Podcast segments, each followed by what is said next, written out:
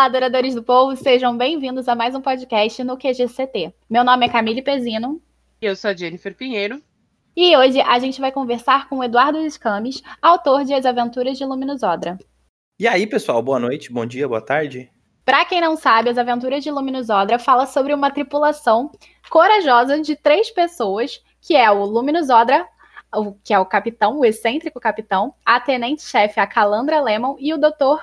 Fulix que até agora eu não sei se eu tô falando certo, mas acredito que eu esteja. Tá certo, parabéns. Ai, obrigada. Enfim, eles são parte da tripulação do, da nave Ragnarok da frota Epsilon. E estão viajando pelas galáxias, explorando planetas, enfim. A missão deles é explorar um planeta chamado Bloom, que é coberto de densas florestas e tem um céu esverdeado. Pois bem, nesse lugar eles acabam passando por uma aventura causada por uma ave antissocial e um tanto problemática que destrói parte da sua nave. E com isso, eles acabam parando nas mãos dos Arden Umbrots, que é o rival completo do Luminous Odra. Então, esse cara acaba pedindo para tripulação da nave Ragnarok achar o bestiário definitivo da galáxia. E aí começa a aventura de as aventuras de Luminous Odra. Bom, hoje a gente está aqui para conversar com o Eduardo e saber um pouquinho mais sobre o seu jeito de escrita, como funcionou a sua história e muito mais. Então, antes da gente começar a falar do teu livro, vamos começar na tua trajetória como escritor, né? Como foi, quando certo. que tu descobriu o teu interesse pela literatura, quando que tu descobriu que tu queria ser escritor? Olha, essa é uma pergunta polêmica, na verdade, porque. Amamos polêmica. Enquanto criança, assim, eu não tinha um sonho tipo, quero ser escritor, porque eu acho que eu não tinha isso como meta de vida e não, e não achava que ser escritor era realmente uma profissão. Eu sei que, né, eu lia e tal, mas eu nunca cogitei isso quando eu era menor. Quando eu tinha mais ou menos uns 13 anos, eu sempre gostei muito de, de escrever, né, redação e tal, sempre gostei. E quando eu tinha uns 13 anos, eu tinha um caderno de inglês, e no final desse caderno eu comecei a escrever uma história. E era uma história assim, e eu queria, falei, nossa, vou, vou escrever um livro.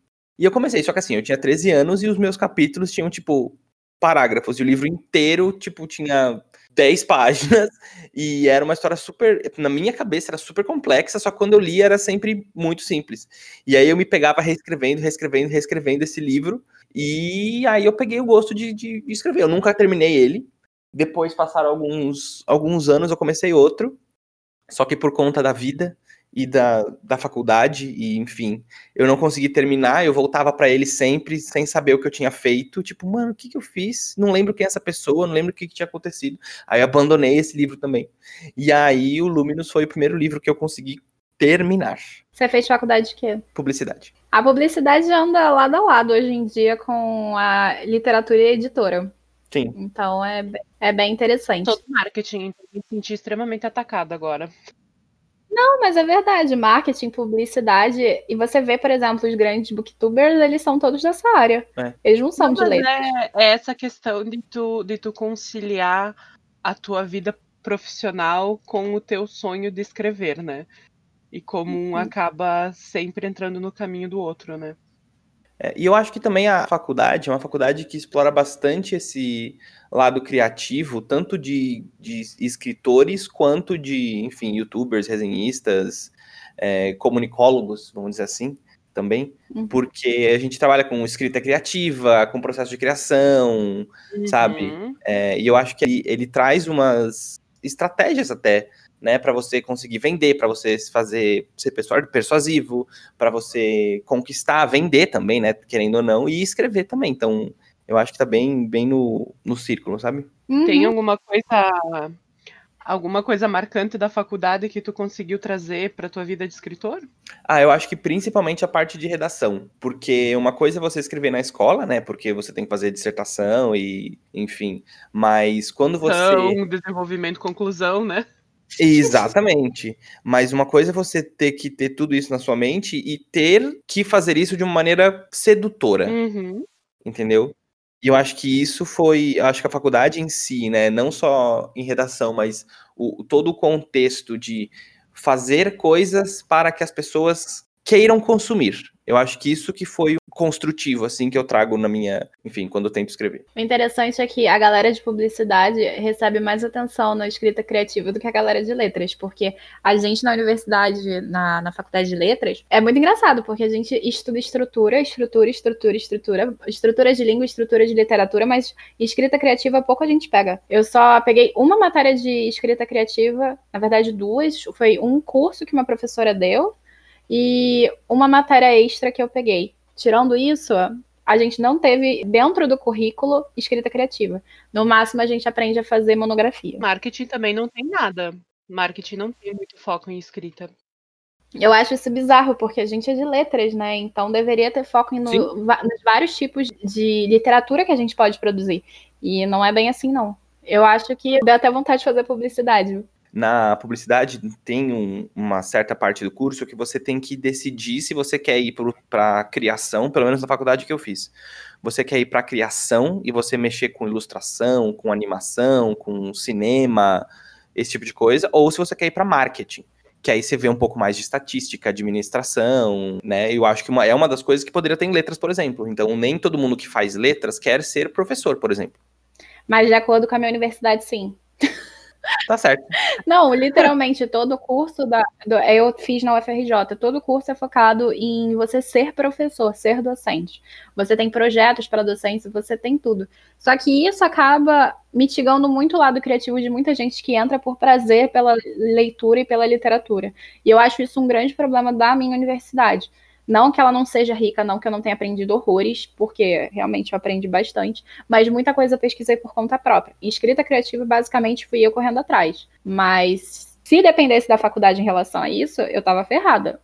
Mas, claro, eles ofertam cursos por fora, mas deveriam ser parte da grade curricular, pelo menos eu acho. Mas a bem da verdade, assim, eu acho que qualquer curso deveria ter um pouco de escrita na sua grade curricular, né? Porque eu conheço muita gente de diversas áreas que tem uma dificuldade absurda em escrever um e-mail. Em é se comunicar através da escrita, né? E eu acho que isso é tão essencial hoje em dia que deveria ter pelo menos um pouquinho em cada curso, sabe? Mesmo gente que entra na universidade tem analfabetismo funcional. É uma coisa que a gente discute bastante, tanto na UFRJ como em outras academias, assim, outras universidades. Só que é aquilo, eu acho que também depende muito da administração do curso, da gestão do curso. Mas eu acho que do, toda universidade, inclusive a faculdade de letras, deveria ter uma matéria, por exemplo, porte zero, para você aprender a escrever. Porque muita gente entra sem saber. É, é, que nem eu escolhendo marketing achando que ia fugir da matemática e no primeiro semestre peguei Ai, probabilidade e estatística. Tem coisa que não tem como fugir. Ai, Bom, vamos continuar com a próxima pergunta. Ô Eduardo, dentro da sua obra, você pontua alguns problemas sociais e também ambientais, como a escravidão, a extinção e o transporte legal de animais. No caso, o tráfico, né? Uhum. Então, você tem o intuito de explorar isso mais à frente em, nas aventuras de Luminous Odra? Porque, pelo que eu entendi, já saiu, como já saiu o segundo, talvez saia o terceiro, quarto, parece que é mais uma saga, assim. Uhum. E, e por que você optou por esses temas para serem trabalhados, para serem explicitados no teu texto e não outros. Uma coisa que eu quis fazer, na verdade, antes de eu escrever o, a história do Luminous, eu não sabia se eu queria que ele acontecesse no nosso universo ou se eu teria que criar um outro universo. Então eu pensei, tá, eu vou colocar o Luminous sendo terrestre. Mas se ele for terrestre, isso me limita um pouco. Então eu tenho que fazer tudo o que existe. Por mais que seja uma ficção, a minha cabeça, eu falei, não, se eu estou fazendo na Terra, né, vou ter que fazer coisas que existem na Terra. Não adianta eu usar um planeta que existe com coisas que não existem. Isso na minha cabeça doente, tá? Deixa, vou, vou criar uma coisa. Só que assim, pelo fato das pessoas serem humanas, ou humano não no sentido de raça, mas no sentido imperfeito da palavra. Toda a sociedade tem seus problemas, todas toda a sociedade tem o, os momentos dark, né? O, o, a história ruim, chegando com progresso, enfim. E não é só porque o universo é um universo inventado que as pessoas desse universo não têm problemas éticos e problemas de, de desonestidade e tudo mais. Então, é, eu quis colocar esses temas, não especificamente, né, o só o tráfico e a escravidão, enfim, mas colocar algum desses problemas para dizer para as pessoas que, poxa, tá vendo, isso tem em todo lugar. Então, não é uma coisa exclusiva nossa. Então, a gente tem que pensar em em coletivo mesmo, que isso não é legal em nenhum lugar que aconteça. Então não é só porque os Arden lá têm um escravo que ah, é legal, é bacana e todo mundo gosta e aí é beleza. Não, não é bacana. Tanto você perguntou sobre abordar isso mais para frente. Nesse volume agora, por exemplo, de, se dividiram assim tal e ele tá com o Paru numa outra cidade, num outro planeta. E eu pontuei nesse terceiro livro é justamente como que, como que é a cabeça desse escravo que, poxa, ele foi escravizado por muito tempo, ele ficou lá seguindo ordens naquele planeta. Mas e agora a gente tá falando dele embarcar numa, na tripulação para desbravar a galáxia. Então é muito mind-blowing, assim. É tipo, mano, e, e você consegue colocar numa, numa perspectiva assim, puxa, a minha ideia de liberdade é diferente da sua ideia de liberdade. O que pra gente, às vezes, a gente passa batido, para outra pessoa pode ter uma importância absurda. Então, no caso do, do escravo, então, peraí, ele foi reconhecido como pessoa, né, como ser humano, entre aspas, na aventura, então ele não esperava que alguém fosse tratá-lo, né, de fosse salvar a vida dele, fosse tratá-lo daquela maneira, e aquilo foi tipo um, um, rompimento de barreiras da parte dele. E ele decidiu se aventurar pela galáxia, então ele tá vivendo uma, uma coisa muito, muito diferente na vida dele. Então eu, eu tenho um carinho muito grande por esse personagem, porque ele tá aprendendo coisas, né, que até então ele não, não tinha acesso. Enfim, e você quer falar um pouco sobre a questão do tráfico de animais ou não? Então, o tráfico eu vou retornar também. Então, inclusive, até uma ideia que um, que um parceiro do Instagram deu para mim, o Deco do Primeira Orelha, porque eu fiz, eu tenho alguns contos spin-off também, do Luminous com o Fu, Luminous com outro personagem, algumas aventuras paralelas.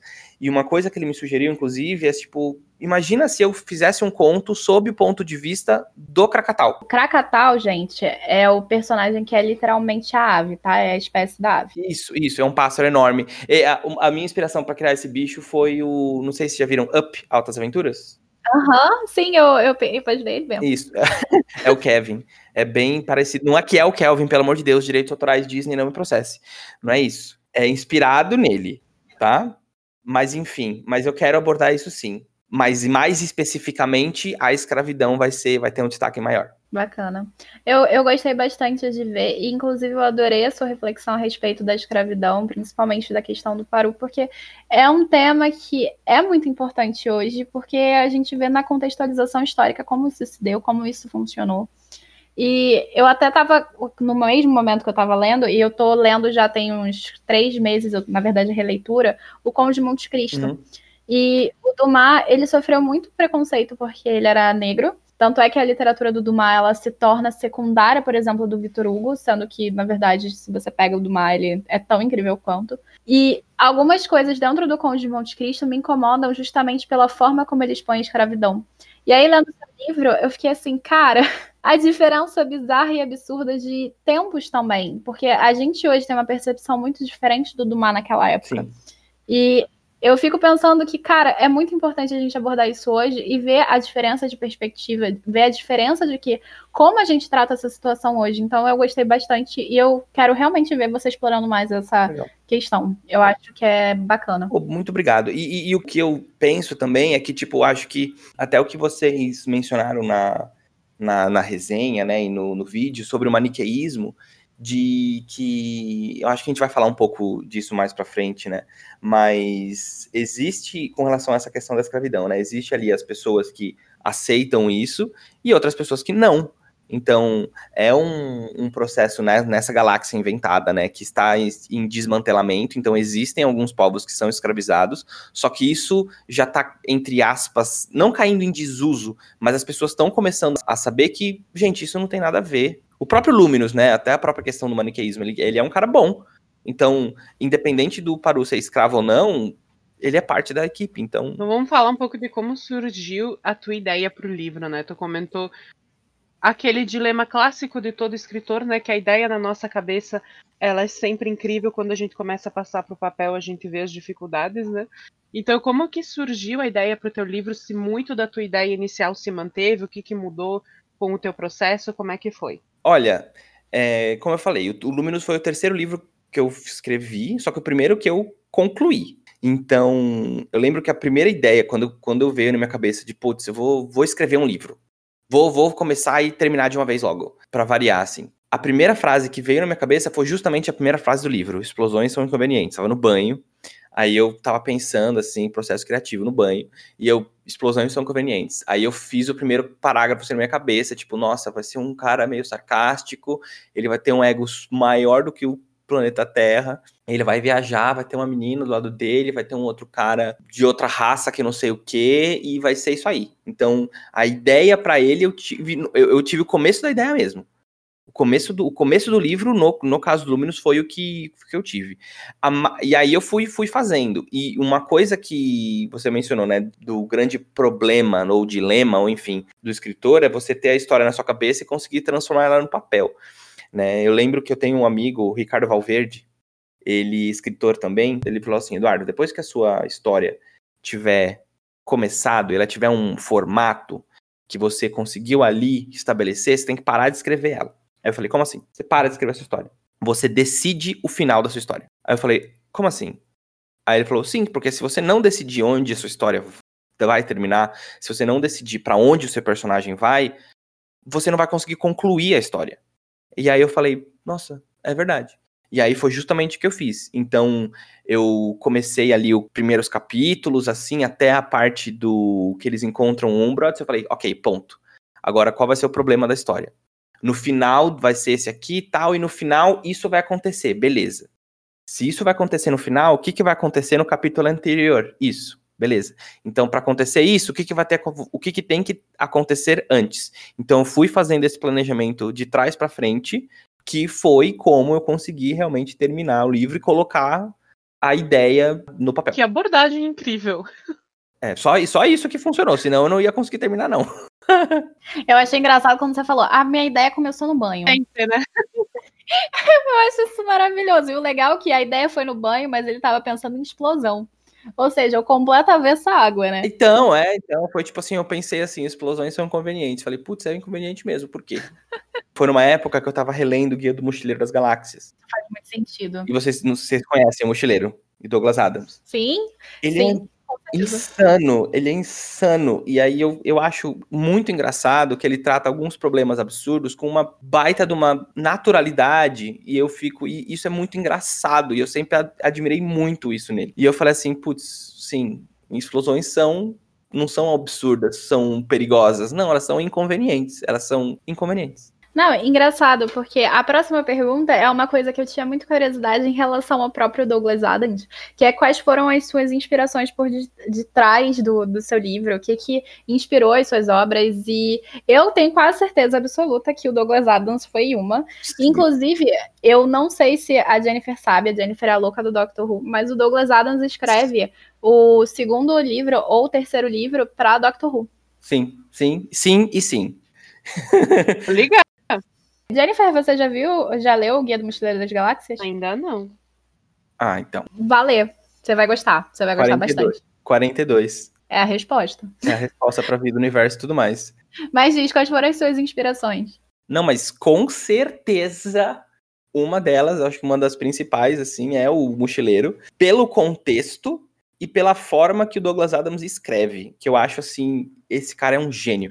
Tanto que eu não consegui terminar os seis livros, porque eu cheguei no, acho que no quarto livro, inclusive tem que voltar nele. E é, e, e é tanta coisa, é um capítulo que os tripulantes lá, eles estão eles estão num planeta que os colchões são selvagens, eles têm que caçar colchão. Ah, eu lembro dos pântanos, não é? Então, e são colchões que você tem que matar um colchão para poder dormir em cima. É uma coisa louca. E eu, eu dava tanta risada, só que não entendi algumas coisas, porque ele faz umas conexões assim, ó, absurdas. E eu sempre me diverti muito.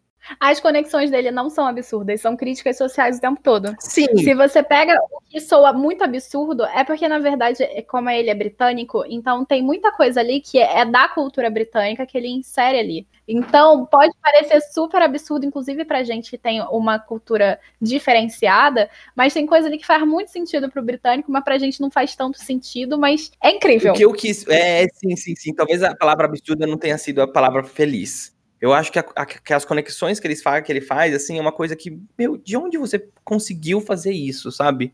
Eu, é, é muito uhum. admirável. E você mencionou Doctor Who também, com certeza, Doctor Who é uma, uma inspiração total. Eu ia dizer, tem um episódio de Doctor Who que tem dinossauros numa nave. Tem, tem. com o Peter Capaldi. Na época do Matt Smith com a. Não, é do Matt Smith com a Amy. Não, é, é, é o primeiro episódio do Capaldi, não é? Que até que o dinossauro cospe à tardes. Eu acho que é o primeiro episódio do, do, do Peter Capaldi com a Amy. Amy não. A Clara. Com a Clara, isso, com a Clara. Ou pode ter, ou, ou pode ter aparecido de novo na época da, da Amy com o Matt, mas eu não lembro. Gente, desculpa, mas pra mim, a, eu esqueci a do Christopher, da primeira temporada, o primeiro episódio de 2005 do Christopher, pra mim é o mais absurdo, porque você já começa os manequins fazendo uma revolução. Sim? Entendeu? Então, assim, Doctor Who é incrível. Claro que a primeira temporada é horrível. É péssima. Eu lembro, eu lembro que quando eu fui assistir, eu não sei se a Jennifer lembra, e a minha mãe é testemunha de ódio completo. Eu, todo mundo elogiava muito Doctor Who pra mim. Muito, muito, muito, muito. Aí eu fiquei assim: ah, não, vou assistir Doctor Who. Eu assisti o primeiro episódio, gente, eu odiei. Sim. Eu achei tão ruim, tão ruim. Eu, aí todo mundo, não, tenta de novo, Continua. tenta, tenta, tenta. Continua que vai melhorar. Aí eu fiz, eu fiz o seguinte: eu assisto muito série com a minha mãe. E aí eu falei assim: não, vou tentar. Mãe, assiste esse episódio aqui. Eu vou descansar porque eu tô com dor de cabeça. Tem, tem um episódio do Matt Smith, sim. O que eu tô falando é o segundo episódio da sétima temporada, que casualmente se chama Dinossauros na Nave Espacial. Ah, então ok, então não tô lembrado qual é. A Jennifer é louca do Doctor Who, eu não duvido dela, não. Não, eu, eu, eu acredito. Eu vi, mas faz muito tempo que eu vi. Mas eu acredito. Mas, mas confere aí que a primeira do. O primeiro episódio do Capaldi tem um dinossauro. também tem um dinossauro, não tem? Também tem um dinossauro, sim. Ah, então. Então os bem. dois estão certos. Enfim, aí eu botei a minha mãe pra assistir o primeiro episódio de Doctor Who. E eu fui dormir, dormi entre aspas, né? Eu só fiquei na cama, assim, falando assim: caraca, ela vai me matar quando acabar isso. Ela chegou na porta do quarto e falou: Camille, que porcaria foi essa que você me botou pra assistir? Aí eu falei: não, mãe, do próximo a gente assiste juntas e vai melhorando, né? Tipo, acho que o segundo episódio é quando a Terra explode Sim. e tal. Vai, vai melhorando, assim, mas a temporada realmente é muito ruim. Nossa senhora. Mas quando entra o Tenant, Ah, mas aí o Tenant, ele é. O Tenant é um deus entre homens. O Tenant é. exatamente. Pô. Mas a, a primeira temporada tem aquele episódio maravilhoso das crianças do Are You My Mommy? Que eu amo! Não, esse realmente é muito bom. Esse realmente é, um muito bom. marco. Mas acho que é o único episódio que salva. A amiga, desculpa, é o único episódio que salva naquela temporada inteira. Porque o Christopher não queria trabalhar. É. É verdade. É, é muito nítido que ele não queria trabalhar ali, ele tava fazendo aquilo obrigado, etc e tal. Quando o Tenant entra, o- a série entra num outro, num outro engajamento, sabe? E aí fica muito melhor pra mim. Aliás, vamos só pra completar, qual é o Doctor favorito de vocês e por que deveria ser o Tenant? Desculpa. Não, mas o meu favorito tá entre o Tenant e o Capaldi. Eu chorei muito com o Capaldi. Eu gosto de cada um por razões diferentes. Mas o, É. mas o Tenet sempre vai ter um lugar no meu coração, assim. É. Eu acho assim, o meu favorito é o Matt Smith. Mas o melhor Doctor é o Tenant. Não, mas te falar, o Matt demorou a me convencer, mas eu vou explicar por quê. Eu sou a órfã do Tenant. Ah, né? Viúva do Tenet. Doomsday foi, foi um episódio pra mim que, tipo assim, arrasou meu coração aquele episódio. Tipo, como eu chorei? Eu chorei muito. E o, Ten o Matt, ele só consegue me convencer como Doctor naquele episódio do xadrez do Cyberman. Mas- Sim. Ali ele fez uma atuação maravilhosa. E a minha mãe vira no final da temporada e fala: Olha, o Smith é melhor do que o Tenant. Eu falei assim: não, não. Calma, senhora. Ah, não. calma. Ah, não, não. não, não, não. Mas o, o Smith é, é favorito de muita Cara, gente. ele me convenceu desde o primeiro episódio. A Jodie agora, eu tô, tô curtindo ela. Eu, eu, assim, ela ainda não me convenceu muito, mas eu acho, eu acho importante que ela seja uma mulher e eu acho importante que o Doctor tenha essa pegada de que ele pode ser realmente ser qualquer coisa, qualquer tipo de pessoa. Mas ela ainda, eu tô, ainda tô, eu, eu terminando a primeira temporada dela, eu ainda não, não terminei. Eu não Eu consegui vou nem dizer, eu vou confessar que assim, eu ainda nem consegui começar a temporada da Jodie. Mas quando anunciaram ela como Doctor, eu tive um- uma realização muito forte pra mim, que até então eu sempre pensava, tipo, nossa, seria muito legal ser a companion do Doctor. E quando anunciaram a Jodie, eu pensei, cara, seria muito legal ser o Doctor. Não, não, isso aí eu discordo. Eu não queria ser o Doctor, não. Na verdade, gente, meu sonho de princesa em Doctor Who é que o Doctor morra. Para, para, Camille, nem vem com essas suas teorias É meu Doctor sonho de princesa. Sai daqui. Não, eu vou explicar por quê. Cara, o Doctor já sofreu tanto, tanto, tanto, porque ele se apega tanto aos companions, etc e tal. E, sério, no episódio de Doomsday, eu só queria que ele morresse. Aí veio o Capaldi, eu só queria que o Capaldi morresse. Eu fiquei todas as temporadas só querendo que, que, que o Doctor morresse, porque ele sofre tanto que eu acho que não vale a pena, é. sabe? E meu sonho de é. princesa é ele morrer, porque um vai acabar, tudo bem. Vou... em Doomsday, eu queria morrer. Eu queria morrer. Eu também. Eu também. Nossa, eu chorava muito. E o pior é que minha mãe não chora nessas coisas, sabe? Ela não fica emocionada. Foi tipo o Metal Alchemist na cena da Nina, que ela, ela rindo de mim chorando. Pelo amor de Deus, Metal Alchemist, você não se atreva a falar mal de Metal Alchemist aqui na minha frente. Não, é, é um dos meus animes, na verdade, é um dos meus mangás favoritos e o Brotherhood é com certeza o melhor. Muito melhor do que o que eles fizeram porque a Arakawa ficou doente. Mas assim, eu sei que é o seguinte, a minha mãe ela não chora, e eu choro muito. Então, em coisas específicas, tipo Doomsday, o final de Toy Story 3, a Nina, eu choro que nem um bebê. Nossa, e a minha Story. mãe fica rindo. Minha mãe fica rindo muito da minha cara. E eu fico assim, mãe, pelo amor de Deus. Eita, meu sofrimento. Olha que cena triste. Ela fala, ah, tristiões. Eu, o que isso? né? Ela fica rindo. e eu fico assim, gente, eu queria muito que o Doctor morresse. É meu sonho de princesa. Eu acho que ele merece ser feliz morto. Porque eu acho que assim ele vai ser feliz, sabe? Quem sabe a Ragnarok não encontra o, a Tardes numa dessas, hein? Fica aqui a dica do BBC, é. libera os direitos aí que eu menciono. O BBC estiver ouvindo, ó. fica, joguei, joguei aqui, joguei aqui. Pois é, né? Ia ser, ia ser maneiro. Um crossover ia ser muito legal. E o pior é que a gente desviou completamente a atenção, porque todo mundo aqui é fã do Doctor Who, claramente, ah, né? Eu fui de cosplay naquele, no cinema ver o The Day of the Doctor. Ai, eu fui. Episódio que o Tennant se encontra com o Matt Smith, foi no cinema e tal. Você não viu? Uhum foi exibido nos cinemas. É naquela época eu ainda não, não era fã Não aqui no então, Aqui foi. E aí, tipo, era uma única sessão, um único dia, em vários cinemas de São Paulo. E eu fui de cosplay. Ah, meu filho, foi aí em São Paulo, porque aqui só teve um lugar que teve, que foi o Planetário, se eu não me engano. E foi só no planetário mesmo, tinha muito pouca vaga e ninguém conseguiu assistir, basicamente, que eu conhecia. Acho que só uma amiga minha conseguiu ir. Só ela. Sorte. De resto, ninguém conseguiu. Pois é. Mas tudo bem, eu assisti em casa. Assisti feliz, assisti com a minha mãe na TV, tava bom. Inclusive, eu prefiro assistir filme em casa, principalmente agora que a gente tem Netflix, Amazon Prime, essas coisas assim uhum. de streaming. Tudo bem, não é a mesma experiência, claro, é muito diferente, mas pelo menos eu não saio de casa, não pago absurdo no cinema, não preciso comer na rua, tá ótimo. Eu acho que a gente tem que fazer um podcast só do Doctor Who. Eu acho uma boa. Aí Eduardo volta e a gente me convido, me convido para vir, me convido para vir pro Doctor Who e me convido para vir do Fullmetal Alchemist também. Pode ser. A, a, o problema é que só de Fullmetal, de anime e mangá sou eu. A Jennifer não conhece. Inclusive deveria, né, Jennifer? Eu tenho uma tatuagem do Fullmetal. Ah, maravilhoso. Qual a tatuagem? A das, das. Não, o símbolo do Flamel que tá nas costas do Edward. Ah, tá. Caramba. Mas não está nas minhas costas, pelo amor de Deus. Tá na minha perna. Nossa, cara, assim, ah, tá. ó o que, que é a pessoa não conhecer, porque eu pensei no Flamel do Harry Potter com o Edward do Crepúsculo. Deu uma confusão na minha cabeça agora. Não, mas olha só, é, o Flamel do Harry Potter é o mesmo Flamel, entre aspas, do, do Edward, do, do Fullmetal. Porque é a inspiração da Kawa. Ah, assim, a Jennifer, ela gosta muito de Space Opera, mas assistiu Star Wars por causa de quem? Kylo Ren, óbvio. Meu Deus do céu! Adam Driver, ah, amor legal. da minha vida. Ai, meu Deus. Beijo, Ai, meu Deus. Você deve ter ficado muito feliz com o final do último Star Wars. Eu não né? assisti, porque tu me contou os spoilers, aí eu preferi não assistir. Vai ficar na sua cabeça, né? Eu Nossa não quero passar por isso. Vamos, vamos voltar para pergunta. Enfim, vamos é, enfim. Vamos voltar ao foco.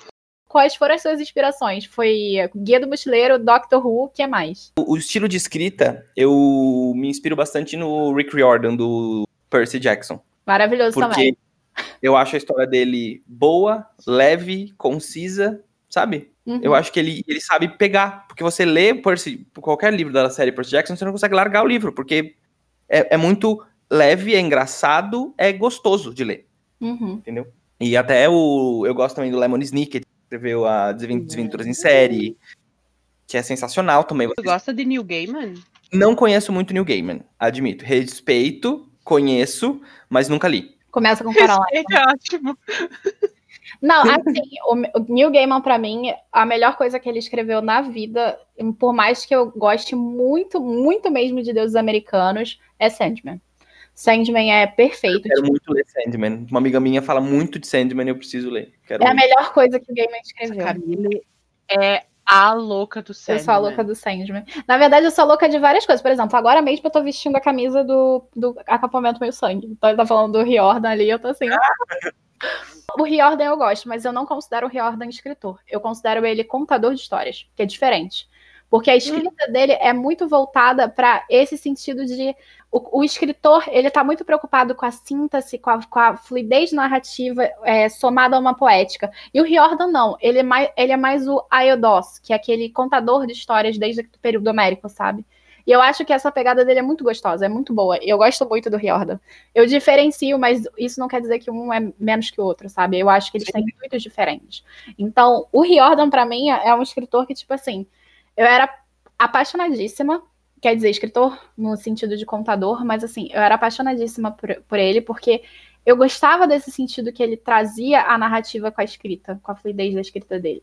E, e você vê que a, as histórias do Riordan, você pega, o, por exemplo, o Mar de Monstros, que nem é o primeiro, mas o segundo, por exemplo, e tu pega o A Casa de Atena, sei lá, a diferença Sim. da escrita do Riordan é absurda porque ele entende que as crianças que acompanhavam ele desde o início foram crescendo, tipo, junto com o Percy. Então, assim. Sim.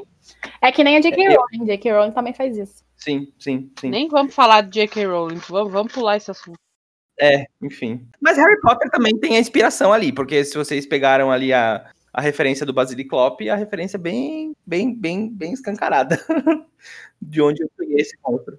Não, mas o basilisco não vem da J.K. Rowling. Ela pega influências da mitologia e na minha cabeça, eu, eu tive o, o, o, basilisco da Câmara Secreta. Sim, tem a mitologia, né? Claro que eu conheço que tem o monstro da mitologia, por isso que ele é um basiliclope. Ele também é um ciclope, né? Mas quando eu tava criando a cena, eu digo o, a referência visual para mim, sabe? Foi o basilisco do, da Câmara Secreta. Mas do filme, né? Sim. É, porque o legal do cinema é isso, que ele vai influenciando nas nossas referências e, tipo assim, visualmente. E quando você vai escrever, ele se torna muito mais claro quando você tem aquele referente visual. Eu acho isso incrível. Calandra era pra ser Cassandra, só que aí o. É, e esse nome eu lembro daquela personagem do Doctor Who da primeira temporada, uh! inclusive, aquela que é a, pele esticada. Uhum.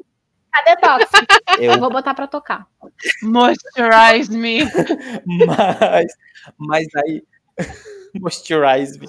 Mas eu falei, não, não quero ter essa referência na minha cabeça. E eu não quero que seja um nome humano. Humano não, que, que, as, pessoas, que as pessoas conheçam. Então, se eu tô inventando um universo, pelo amor de Deus, né? Que o mínimo que eu posso fazer é inventar um nome. E aí, até o nome do Luminous ser Luminous e o antagonista da história ser o Umbrots. Que em latim, né? Lumus e Umbra. Uhum. E o Fu, por ele ser um alienígena, eu queria quis fazer um nome que algumas pessoas podem não saber pronunciar mesmo. Então, o, o sobrenome dele é para ser um um negócio assim, sabe? É, um negócio tipo zoado assim. Amei. Sabe o que eu achei interessante? Porque o mais diferente dos teus personagens é o Fu, né? O Fu, a gente sempre reconhece como uma parada oriental. Ah, sim, sim. Eu achei que foi uma sacada proposital. O Luminous e o Umbras, eu, tipo, tanto é que eu falei do maniqueísmo. A UFRJ obriga a gente a estudar dois anos de latim, tá, gente? Então, assim, isso aí eu já tinha sacado a referência. Tanto é que o maniqueísmo tá até no nome dos personagens. Eu achei isso bem legal. Sim. Agora, o que que tu considera único e especial na tua obra? Uma particularidade tanto tua quanto do livro? E que tu acha que ninguém mais fez ou que não fez do jeito que tu fez no teu livro? Olha, o que eu acho que ninguém fez é, é complicado.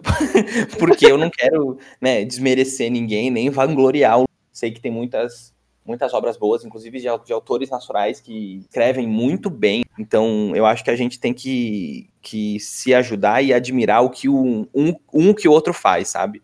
Mas uma coisa que eu gosto bastante do Luminous é justamente o jeito que a história é contada. Então, até o próprio humor, até a própria sarcasmo, né, até a próprio conflito que tem ali entre o Fu e o Luminous, que eu acho divertidíssimo de escrever. Até de, de contar que o protagonista, por ser Luminous e por ser herói, por ser bom, ele tem características de ele é egoísta, ele é arrogante às vezes. Então, poxa, não é só porque uma pessoa tem alguns traços que você não concorda, ou que são diferentes do seu, ou são pessoas mais difíceis, enfim, de se lidar, não significa que elas sejam pessoas ruins. É, eu acho que é isso que eu mais gosto do livro, eu acho isso que ele tem de diferente. O, o jeito que, que ele é contado, com esse sarcasmo, com esse humor e, e esse lance do, dos personagens. Quem que é a tua referência nacional? Pedro Bandeira, sem dúvidas. Maravilhoso. primeiro livro, livro que eu lembro de ler é O Pequeno Pode Tudo, do Pedro Bandeira. E eu, normalmente, a gente tá se emocionar com episódio de desenho, de, de filme, de série e tal. Eu não sou uma pessoa também que chora com facilidade. Eu chorei muito com Toy Story 3, mas eu não sou uma pessoa de tipo de o Eduardo, ah, pessoas conhecem, ah, o Eduardo chora com tudo, não é isso. E na, eu lembro que eu fui na Bienal, uma Bienal aqui em São Paulo, e assim, conhecer autores, eu nunca tive um negócio assim de, ai, vou conhecer autor. Eu tava na fila pro Pedro Bandeira, eu falei assim, ah, eu acho, eu acho legal eu, eu, eu conhecer o Pedro Bandeira, né, porque ele foi muito importante para mim, na minha, minha trajetória. E eu, quando eu encontrei ele, eu chorei, eu chorei, eu chorei tanto que eu não, eu não esperava, sabe? Uhum. E é por isso que ele é uma das minhas inspirações, sim. O que eu acho incrível é que as pessoas lembram qual foi o primeiro livro que leram. Hum. Eu não consigo lembrar, assim, Hum. eu não consigo, não sei qual foi o primeiro livro. É isso aí, hein? Eu também não. Eu não consigo, assim. Eu, eu acho muito bonito quando a pessoa fala, não, meu primeiro livro foi tal, ah, eu senti isso, aquilo e outro, eu fico assim, cara, minha memória deve ser muito ruim, porque eu não Nossa, eu consigo. nem lembrar. Eu acho incrível, eu gosto muito dessas histórias, até porque a gente não tem essa fixação de, ai, vou conhecer autor, porque não é uma coisa que a mídia traz pra gente, sabe? A mídia glamoriza muito, por exemplo, ator hollywoodiano ou ator no geral, apresentador, pessoas que a gente vê todo dia, mas o autor quase não tem esse glamour. Talvez seja por isso que é tão desvalorizado, né? Então, eu acho incrível. Eu fiquei muito, muito emocionada e achei muito fofinho você ter se emocionado tanto pra conhecer o Pedro Bandeira, assim. Eu achei muito bom. Muito, muito, muito. Eu até dei um livro pra ele na Bienal do Rio que eu fui ano passado. Eu dei um livro pra ele. Não sei se ele leu, né? Enfim, mas eu dei um pra ele. Vamos ver. Eu espero que ele tenha lido, né? Porque você leu dele, o que, que custa, não é? É, exatamente. É o mínimo. eu dei um pro Ziraldo também. Eu tô esperando. Eu tô esperando. Tô esperando o feedback, a resenha. Deixa eu te perguntar, e de autor contemporâneo no sentido de jovens atuantes hoje? Você tem alguma preferência? Olha, eu tô lendo algumas coisas de alguns amigos meus. Então, atualmente eu tô lendo é, O Alquimista Prodígio, do LeBlanc Carter, que é como é uma história meio Hogwarts, só que com alquimia. É bem legal. Uhum. Eu também tô lendo algumas coisas do Ricardo Valverde, esse meu amigo que é escritor Uhum. nacional. E jovens, assim, leit- ah, escritores jovens, acho que no momento são os dois de literatura nacional que eu tô lendo. Assim, eu leio Stephen King, assim, mas ele é uma pessoa mais, né? Eu acho que não entra nessa. Não, não, Categoria. Stephen King, ele não conta, assim, é, pra mim, é, pra mim o Stephen King, e gente, vamos combinar, o Stephen King é muito bizarro, mas a gente tem uma pergunta sobre o Stephen King também aqui, que a gente sempre Deus, faz, que a gente sempre faz. Mas vamos, vamos continuar, porque eu já vi essa referência maravilhosa, essas coisas fofas. Então vamos para a próxima pergunta, que também é fofa. Você tem uma história que alcança o público infanto-juvenil, mas principalmente o infantil. Eu queria saber por Hum. que a sua opção foi esse público, ou se não foi uma opção para você no sentido, ah, vou escolher esse público. Você não pensou nisso. Eu acho difícil porque você fez publicidade, né? Mas me responda aí. Vamos lá. Primeiro, eu sou educador. Então, eu sou. Sempre que eu trabalhei, eu, eu sempre fui professor, eu sempre dei aula para criança e adolescente. Sempre, sempre, sempre, sempre. Então, ali, desde os meus 17, 18 anos, eu tenho contato com esse público e eu gosto muito de lidar com esse público. E é muito apaixonante o quanto esse público se engaja e quanto, quanto eles entram na fantasia e quanto eles se dedicam e, e curtem algumas coisas com inocência, com dedicação, com, com energia, assim, sabe? Então eu admiro muito essa sinceridade e intensidade que as crianças e os pré-adolescentes, até os adolescentes, eles têm com o que eles gostam. Então eu acho que eles são a mais pura definição de fã. Então eu gosto muito de escrever para essa faixa etária e sempre que eu tenho uma criança que chega para mim e fala assim: "Nossa, eu gostei muito do seu livro, meu Deus". Eu, nossa, é assim, eu é o tipo de livro, até que vocês mencionaram isso, que eu, por exemplo, gostaria de ler. Até adultos gostam, né? Se você gosta de space opera e tal, você acaba curtindo. E eu sou super gra grato quando alguém, algum adulto, inclusive, vem e, e, e, diz que curtiu minha obra. Mas quando criança vem, é completamente diferente, assim, completamente diferente. A princípio, eu admito para vocês que a princípio a história não era para ser infantil, mas ela se tornou infantil por acho que por conta hum, da minha facilidade com o público, né?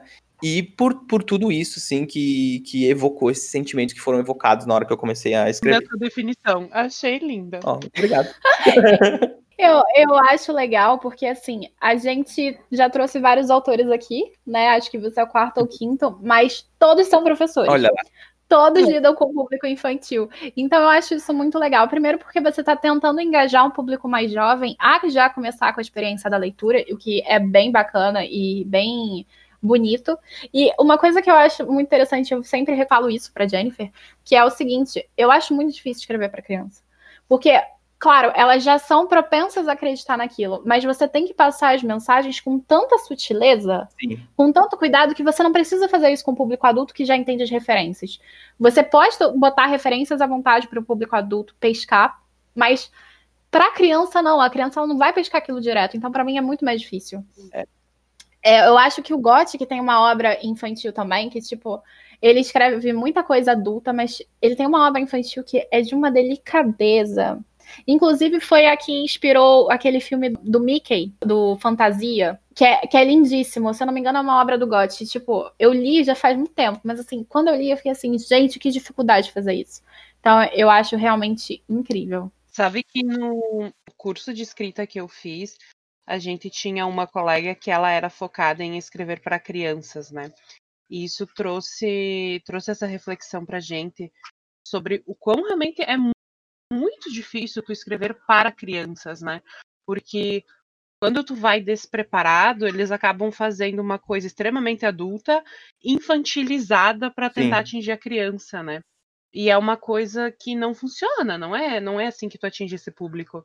Mas como a Camille disse, a gente trouxe outros autores que também são educadores e também são focados nessa faixa etária, e eu acho lindo que todos vocês compartilham o mesmo amor, o mesmo carinho e o mesmo cuidado pelo público, de, de ter é, de pensar realmente em como o teu público vai se envolver com a tua história, em como isso vai impactar, o que, que isso vai trazer. Isso é muito lindo, muito é. lindo. É, eu gosto, é, sim. Só para só voltar, é o nome do livro é O Aprendiz de Feiticeiro.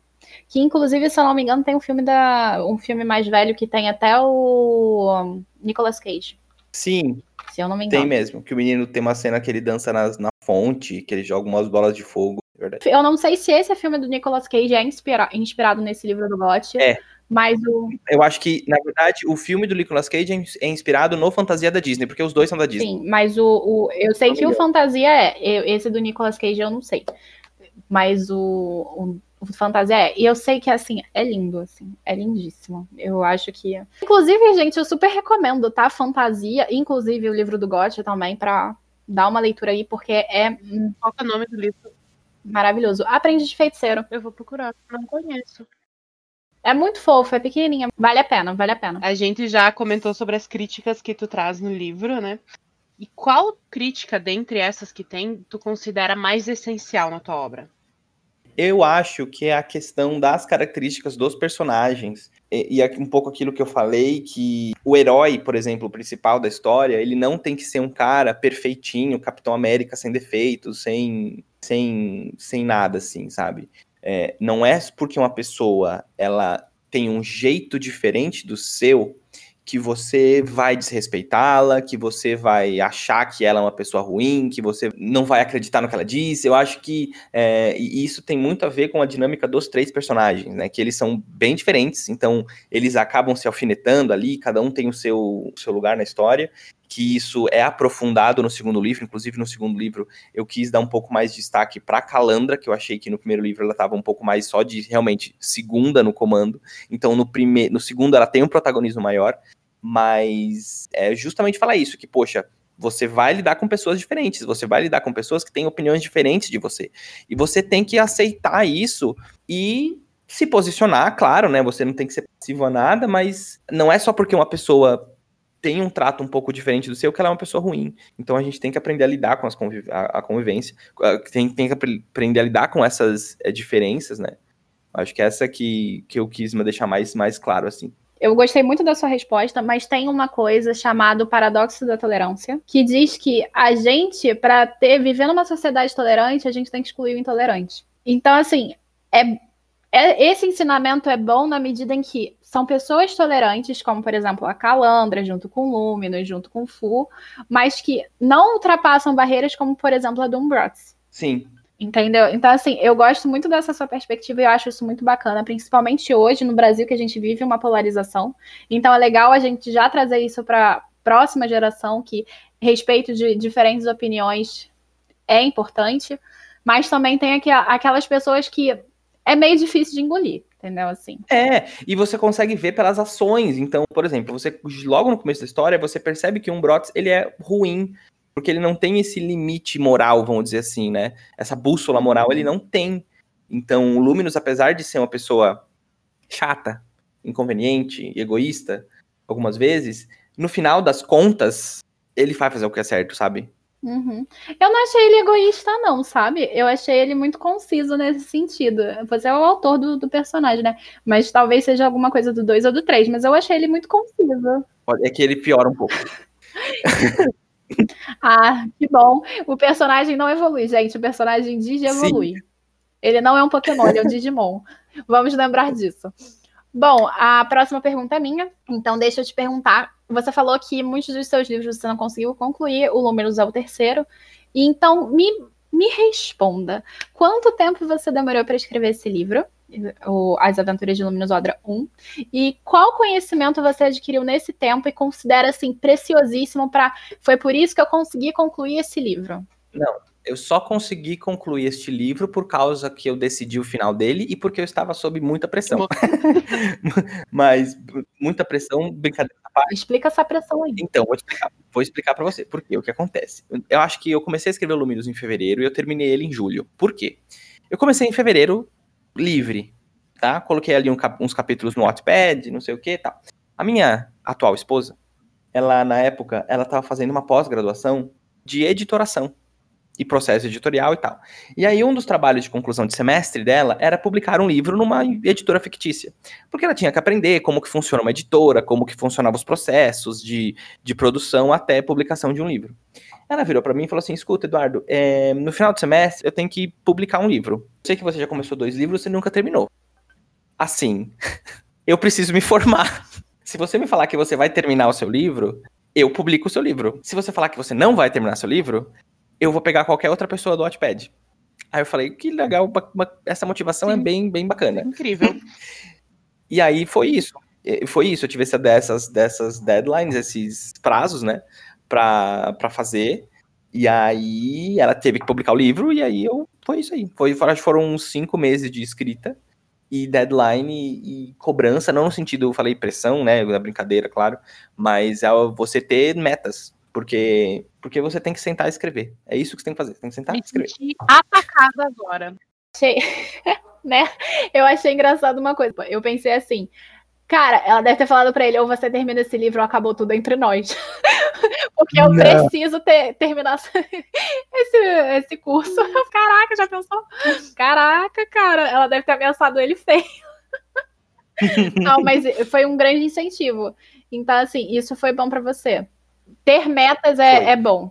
Funciona direitinho. Tem que ter decidir o final. Eu acho que. Porque todos os autores, né? Eu acho que. Não sei se os outros escritores que participaram do podcast devem ter dito isso, mas se sim, que ótimo. Se não, eu falo agora, mas é muito comum a gente ter bloqueio criativo, a gente ter dia assim que, tipo, não sai nada, que a gente fica na frente do computador, e aí você fica duas horas e não sai um parágrafo assim com muito esforço. E, e isso é muito desanimador pra gente enquanto autor. Só que quando você sabe para onde a sua história vai, é, é, mais fácil você contornar o problema. Entendeu? Uhum. Tanto que os dois últimos livros que eu estava escrevendo eu não terminei foi justamente porque eu cheguei num ponto que eu não sabia continuar. E aí eu não sabia para onde o livro estava indo, e aí eu. E o que eu faço agora? Entendeu? Uhum. Então isso é preciso, é necessário. A gente entende disso, né, Jennifer? Nossa, a gente entende demais, assim. Eu, eu não, ainda bem que é só podcast, se fosse vídeo, vocês teriam me vendo chorando agora, né? Deixa eu abrir um parênteses que tu comentou que tu começou publicando no Notepad. Conta Uhum. um pouco dessa experiência. Eu foi muito pouco, tá? Eu fiquei no Wattpad bas- foi bem pouco tempo, porque logo depois eu já já precisei fazer isso. E como o livro ia ser publicado, eu tirei do Wattpad porque, Tem né? plágios, né? Existem. Exatamente. Então eu tirei do Wattpad e direitos autorais e tal. Tanto que, na verdade, só um parênteses dentro do parênteses, esse livro foi publicado a primeira vez em tiragem privada mesmo, né? A gente imprimiu ali uns 30 livros, isso antes de eu ter a parceria com o Novo Século. Então, o livro, o Números, inclusive, tem duas capas. Tem a capa primeira, que foi feita hum, durante o trabalho, e tem a nova da ilustrada do, da Novo Século, fecha parênteses. Mas foi muito legal, porque eu acho o Wattpad muito, uma plataforma muito, muito incrível, assim, porque ela realmente dá para os escritores iniciantes uma ideia de público, né, de, de qualidade também, de você, você consegue é, testar, né, se o que você escreve é uma coisa legal, se, você, se o que você escreve as pessoas estão curtindo, é muito, eu acho que é uma, é, é uma popularização da escrita, sabe assim? Uhum. E tu achou uma experiência positiva Mas é postar bacana. no Notepad?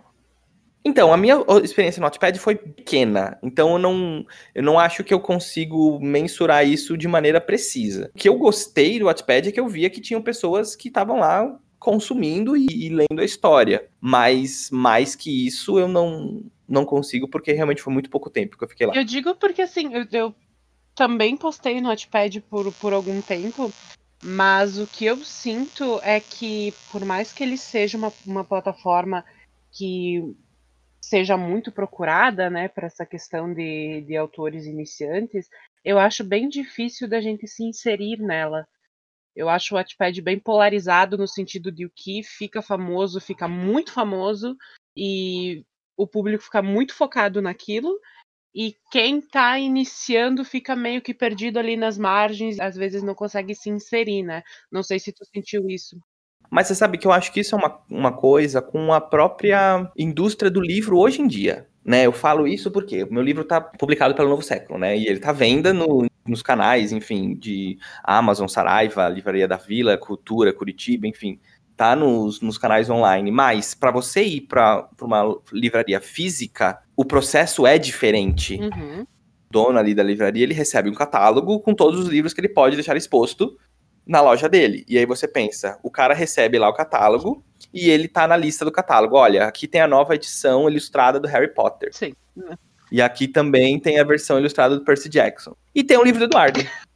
Qual livro que ele vai querer colocar na livraria dele? E isso de dos ini escritores iniciantes não terem a mesma visibilidade que os escritores já consolidados acontece na, entre aspas, vida real, né? Mas então, eu acho que vocês estão vendo por outro lado. Porque o que acontece? Depende, na verdade, do investimento da editora. Nesse caso específico, se a editora mandar para a livraria e falar assim: olha só, eu quero isso aqui exposto, a livraria vai virar e falar assim: ah, 3 mil reais aqui para deixar exposto aqui por uma semana. Sim. A, editora vai pagar isso ou não, entendeu? Essa que é a questão. Você vê como, por exemplo, 50 Tons de Cinza ganhou um destaque enorme. Foi por divulgação da intrínseca. E do Felipe Neto, claro. Sim. Mas divulgação da intrínseca. Que fez de tudo para o livro Verdade. ter o alcance que teve. E você tem essa diferença também entre o nacional e o internacional, principalmente em livraria. Tô pensando em livraria física, não tô nem pensando no, na questão que a Jennifer falou, porque depende muito de quem paga mais. Também. Entendeu? Sim, mas não é toda livraria que tem isso, né? Não, não, toda livraria tem isso. Eles só pensam na parte do dinheiro mesmo, tá, amiga? Não, não se ilude, não. Sim, mas eu digo, ah, as, mesmo as editoras que investem, elas não investem em todas as livrarias, né? Uhum. A maioria tu vai pegar realmente esse raciocínio de o que vende mais é o que vai ser mais exposto, não adianta. É, o que que acontece? Eu entendo muito esse ponto de vista, mas as livrarias em si, elas funcionam desse jeito. Depende da editora, o quanto a editora vai pagar. Você sabe aquelas, aquelas pilhas enormes de tipo, que parece uma pirâmide no meio da livraria, sei lá, de uma Saraiva da vida? Uhum. Aquilo custa uns 15 mil reais. Para colocar. Então, assim, depende muito de quanto a editora ela quer investir na livraria e o quanto ela quer divulgar aquele livro para ficar famoso. Tanto é que você geralmente vai ver esse tipo de divulgação em frente de loja de livros, por exemplo, que estão saindo no cinema, porque o cinema ele populariza mais. Sim. E se a pessoa gostar muito do filme, ela vai correr atrás do livro. Sim. E a maioria dos leitores, claro, é o contrário, né? Que tipo, os leitores querem ler antes. Mas... O Wattpad tem essa tática quase, né?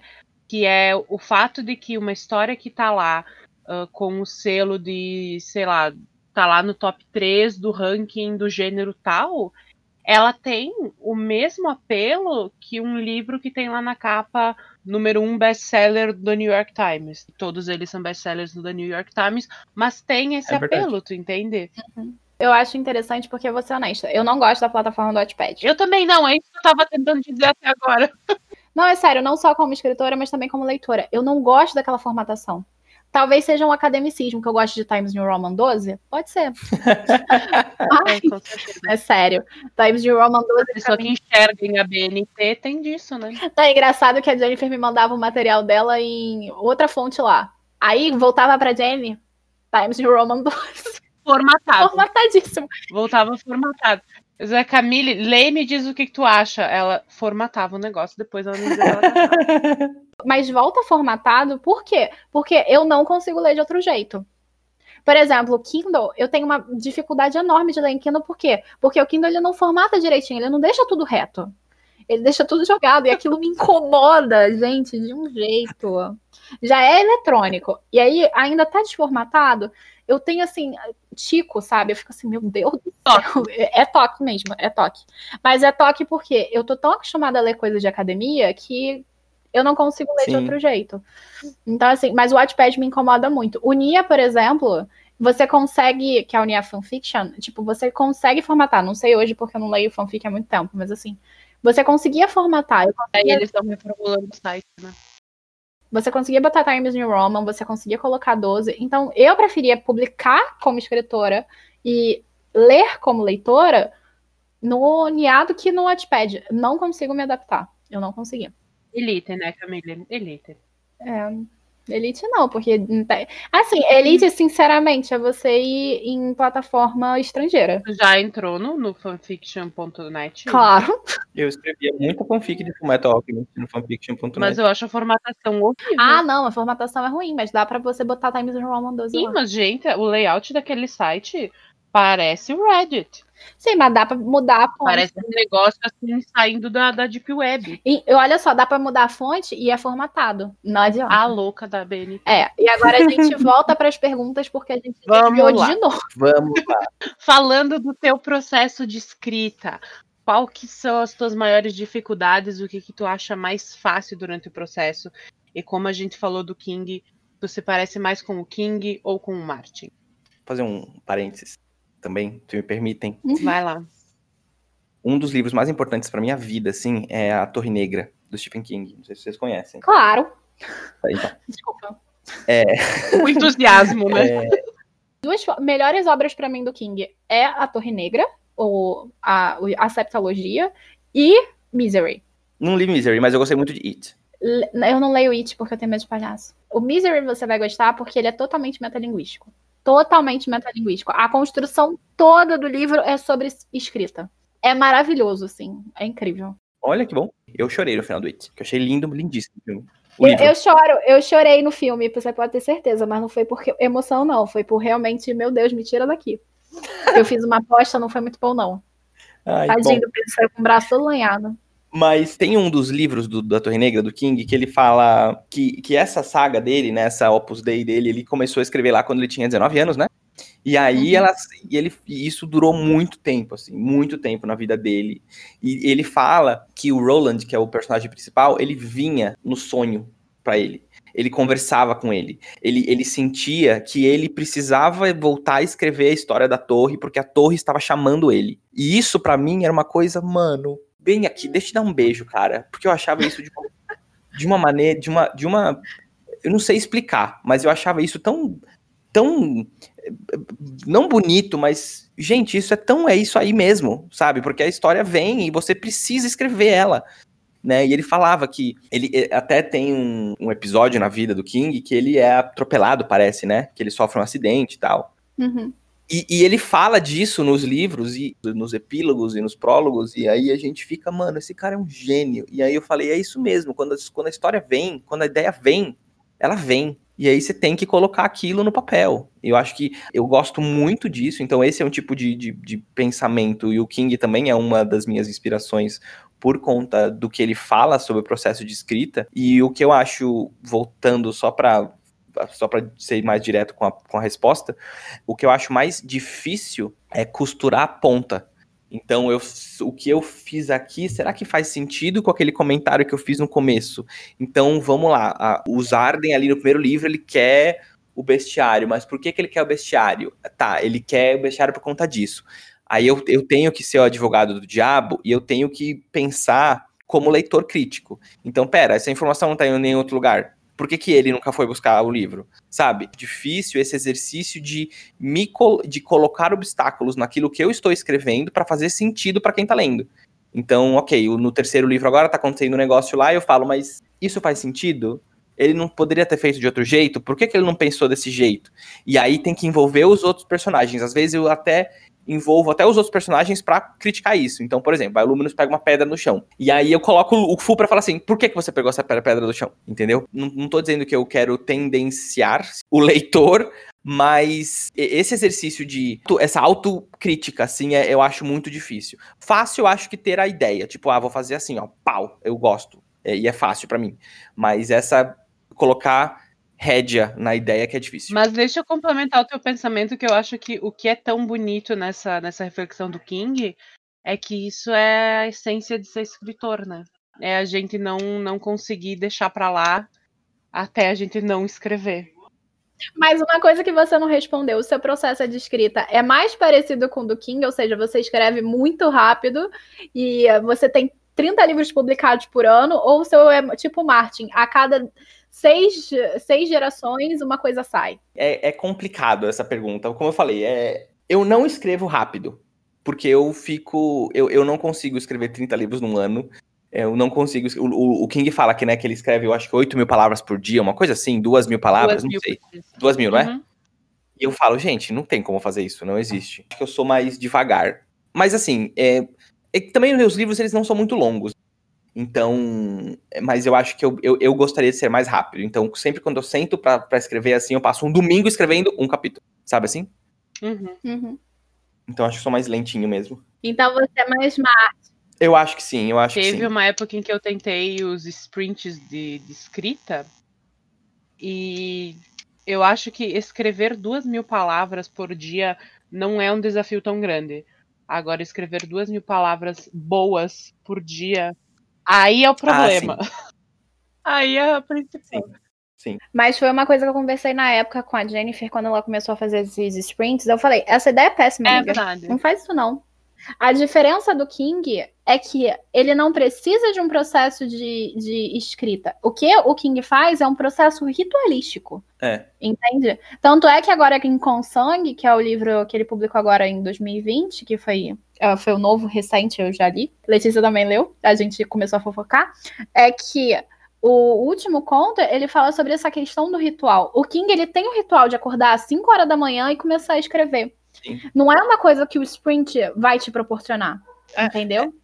É, e eu acho que quando você escreve uma história só, é mais fácil do que quando você, por exemplo, tem, no meu caso, que eu tô no terceiro de uma série, que preciso muito voltar atrás, sabe? Eu preciso muito ver o que aquele personagem falou naquela situação. Enfim, é, eu acho que é uma dificuldade maior. Não, assim, eu vou ser honesta. Quando eu escrevo um, alguma coisa, algum conto, algum livro, eu literalmente paro a cada frase e falo, eu tenho que pesquisar alguma coisa por causa disso aqui. Teve, teve um conto que eu literalmente, na primeira frase, eu já fui fazer uma pesquisa que eu abri três artigos científicos para ler.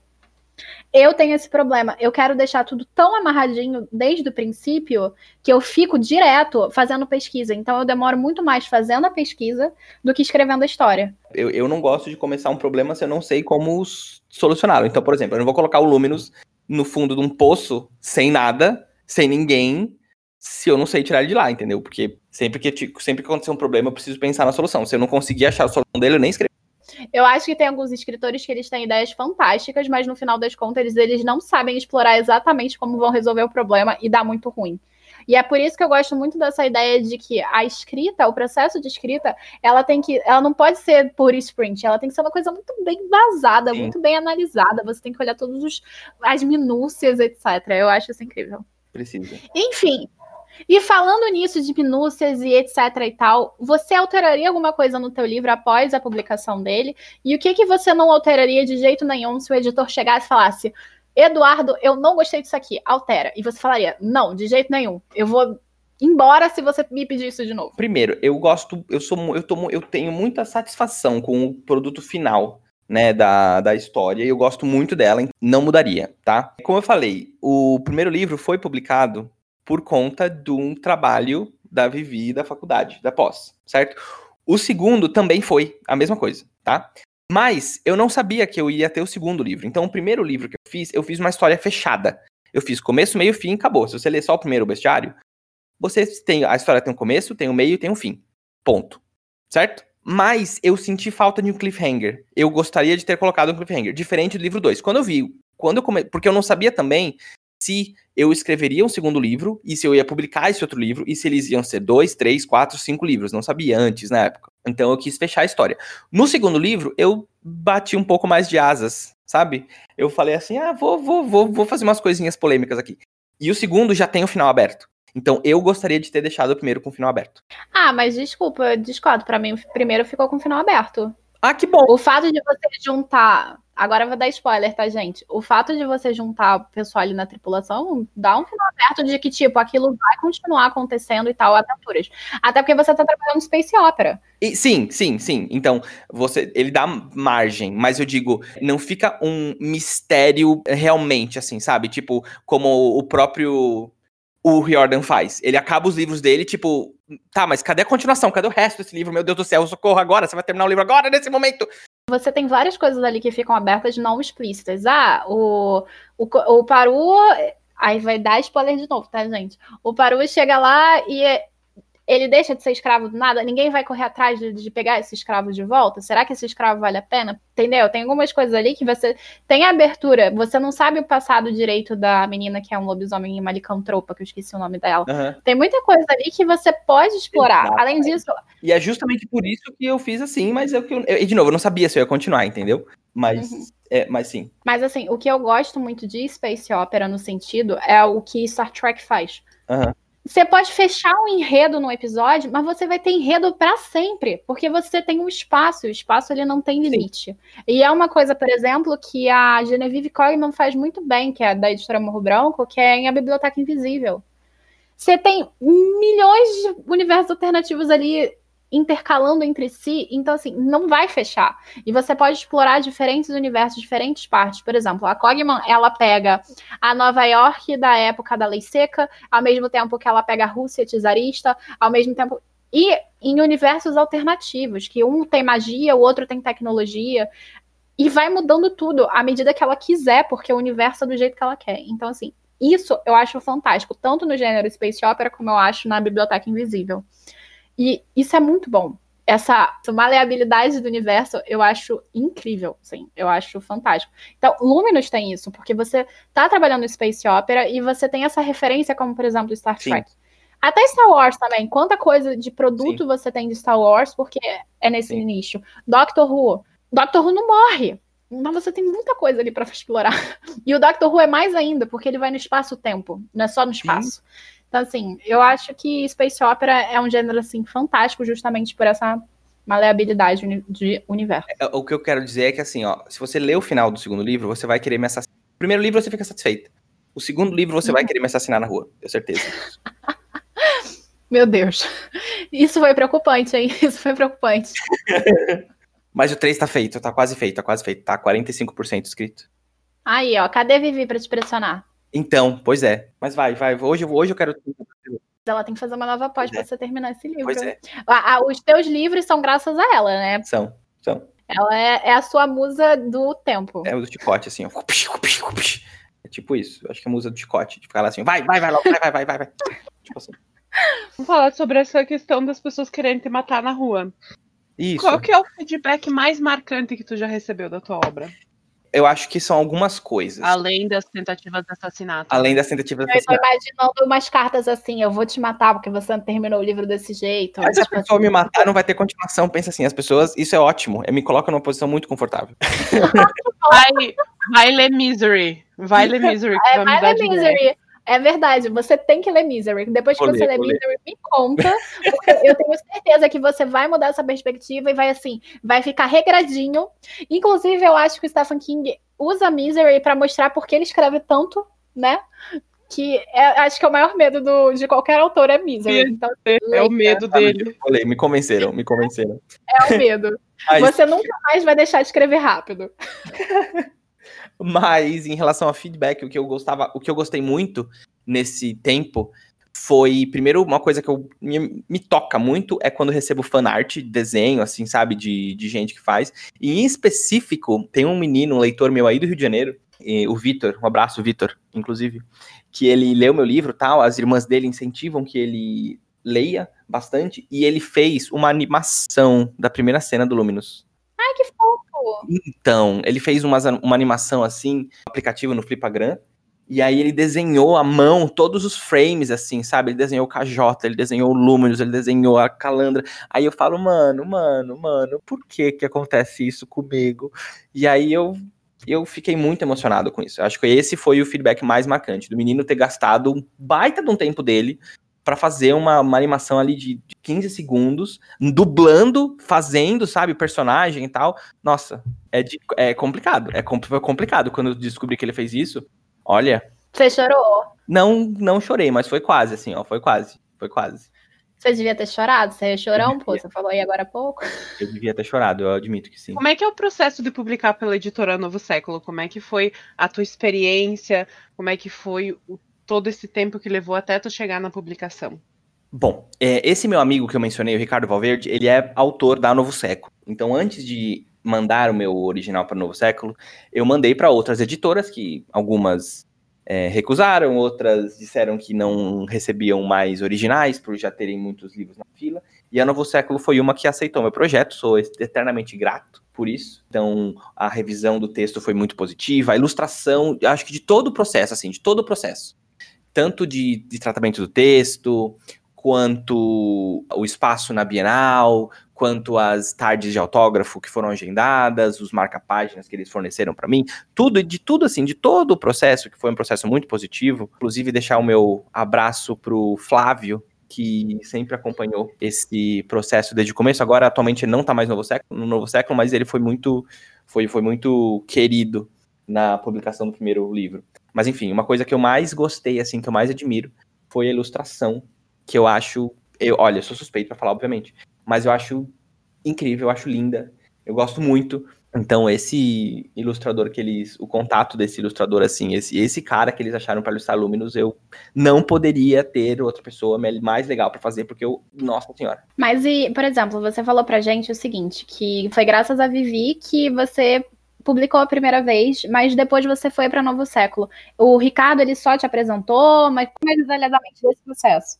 Na verdade, eu nem contei para ele que eu mandei o, o original para Novo Século, porque eu também não queria entrar como ah, você só entrou na editora porque você conhecia alguém. Então não, não quis isso, né? É claro que é, eu sou publicado pelo Novo Século, mas eu sou do selo Talentos da Literatura, né? Então ele é um selo para escritores iniciantes. Quero eu, inclusive fica aqui a dica, Novo Século que está ouvindo, quero um dia ir para o selo principal. Se tudo der certo, um dia eu consigo isso. Mas em relação ao processo, assim, foi super, super tranquilo. Indo para a próxima pergunta, eu, achei bastante interessante você falando do processo da Novo Século, mas a gente até estava conversando sobre a questão da livraria, da disposição, etc e tal. Então, deixa eu perguntar, como é que você vê o mercado editorial hoje no cenário nacional? É, é tá mais fácil de ser escritor hoje em dia ou tá mais difícil? Eu acho que ser escritor em si não é difícil. Calma, não tô falando do processo, tô falando do, do ser escritor. Então, se você é escritor, você é escritor. Então, você escreve independente de qualquer coisa. Quero muito, muito um sonho da minha vida é poder viver disso um dia, mas Você acha que no Brasil é possível? é difícil demais. Quais são os escritores reconhecidos hoje em dia? Né? E a gente tem o quê?